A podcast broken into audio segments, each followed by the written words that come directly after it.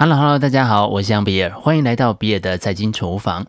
本期的节目啊，就是我们二零二零年的最后一集了。在过去的这一年当中啊，每周三篇不间断，我们总共啊累积了一百五十五集。同时啊，在收听人次上面呢，也超过了三十万人次，稳定收听的听众大约啊落在三千到四千之间。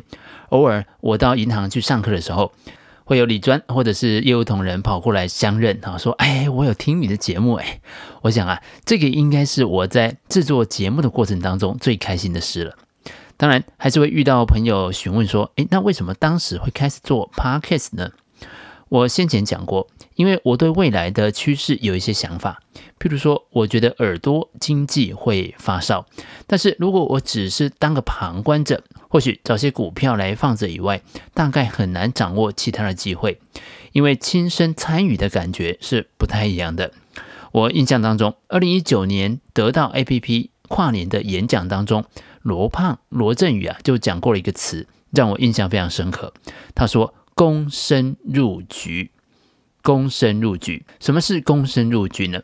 不是置身事外指点江山，而是躬身入局，把自己放进去，把自己变成解决问题的关键变量。耳朵经济会发烧，但是这个跟你没有关系啊，跟听众没有关系。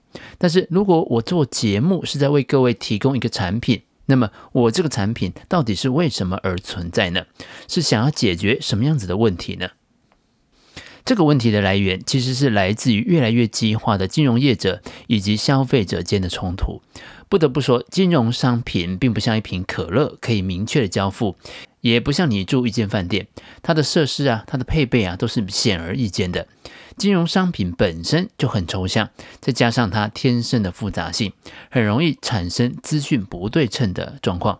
那这个主要的原因，还是要来自我们在过去的理财教育的薄弱。我们都学好了历史，学好了数学跟国文，但是就我们身边每天在用的钱该怎么用，却没有讲，更不用说要理解金融环境，或者是了解金融商品。我的节目其实就是为了缩小这个金融业者跟消费者的鸿沟而存在的。当然这样讲啊，感觉可能有点拖大了，说大话。不过呢，这个跟我的工作是有关的。银行的同仁可以有一个管道补充金融知识，客户也可以得到相同的知识，那彼此啊认知的差距就缩小了，沟通成本也就降低了。这个其实是我做节目的一个长远的理想。我们常听说。人不理财，财不理你。但其实你应该知道，财经就像日常，是你的三餐。套句国语课本里面呢出现的话，就算你想逃躲，也逃躲不了。所以这句话应该改成：人不理财，才会料理你。哎，好哩，祈求祈求了哈。我们为了小孩不要输在起跑点上。要他们补习啊，学习各种才艺，但是我们不会认为我们应该在更年轻的时候就正确的理解金钱，在我们更年轻的时候还有稳定收入的时候，就了解如何在投资市场当中安全的输钱，因为学会了如何输，我们的投资才有可能赢。这件事情其实应该是要越早知道是越好的。我很高兴，我们的听众当中三十四岁以下的听众占了百分之五十七，这代表年轻世代可以更愿意为自己的投资负责。从另外一个角度想，我做这个节目也是受了《黑天鹅》作者塔雷伯的启发。我们所有的人都守着一个工作，虽然每天骂、每天念，但是啊，还是默默的祈祷能够安全的做到退休。事实上，我们的工作正在让我们陷于极度的脆弱的状态，这就是很多人中年失业之后，他很难再站起来的原因。我希望透过这个节目，能够逐渐长出另一个反脆弱的可能性，就好像是九头蛇一样，每次被砍掉一个头，它就会再长出两个头来。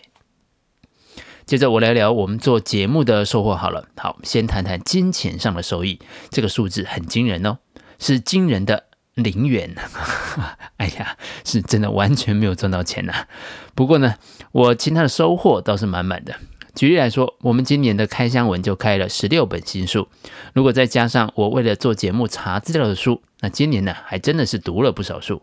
但读书啊，也是每年都有读啊，但是这次读书有一点点不一样，因为做节目的需要，我需要把书里面的精华萃取出来，然后再做成节目讲给大家听。这个跟自己关起门来读书的感觉还是有很大不同的，收获更多。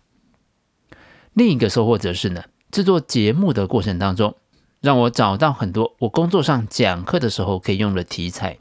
很多时候，我们对理专讲课讲来讲去讲产品都是千篇一律的，很难有新意。然而后来发现，其实是自己的学习不够，没有触类旁通，从其他的角度来解释相同的一件事情。就好像我们说，重要的事情要讲三遍，但是这个讲三遍的意思啊，是要从不同的资讯源来提供相同的资讯。如果是说用什么，哎，讲三次，讲三次，讲三次，啊，那这个是没有任何效果的。你出门前交代老公要记得买酱油回家，你讲三次也没有用啊。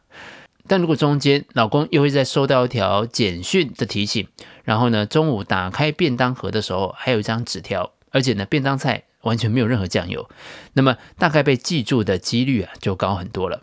我现在也期许我上课的时候能够从三个不同的角度来探讨同一个概念，那这么一来，一个资讯被完整传达的可能性就会更高了。回过头来，我最近也在思考一个问题：究竟听众们？也就是你们听完一集节目之后，然后怎么了？好，毕竟我们的节目啊，就不是那种，诶，三十岁买 ETF，然后让你赚四百万，或者是帮你找标股的这种很工具性的、指向性很清楚的节目。只要你照着做，哎，你就会怎么样怎么样。好，我好像很难回答你们，呃，听完节目之后到底会怎样？关于这件事情，在我最近我在家里啊翻一些家里的旧书的时候。我得到了一些想法，当时我也在那些书上画了一些记号啊，做了笔记啊，然后现在我回头看，我就觉得当时我还是没有看懂那本书。现在我有不同的想法，也就是说，这个节目大概很难让你马上就怎样怎样，但是若干时间之后，如果你有机会再重新听到这个节目，随着你对财经的认识的加深，你可能会听出不同的收获。最后一个礼拜做三集的节目的压力真的是大得不得了。有的时候节目上架的前一天早上起床都还不知道晚上的题目到底要录什么，尤其呢前几个月更是痛苦不堪。如果不是今年疫情，上半年我的课程几乎都被取消光了哈，那大概啊这个节目也活不到今天。因此呢，明年第二季的节目我将会把节目的时间调整为每周一以及周四。每周两集，以便我有更多的时间去搜集更多的资料。我希望在明年能够长出更好的内容出来。非常感谢今年有很多的出版社赞助了书给我开箱，还有一些网络媒体希望我同意让他们转载我的文章，然后呢也上了陈斐娟阿关的节目，还有收到很多很多的祝福，非常感谢大家。然后本周五就是二零二一年的元旦了，我也会休息一天。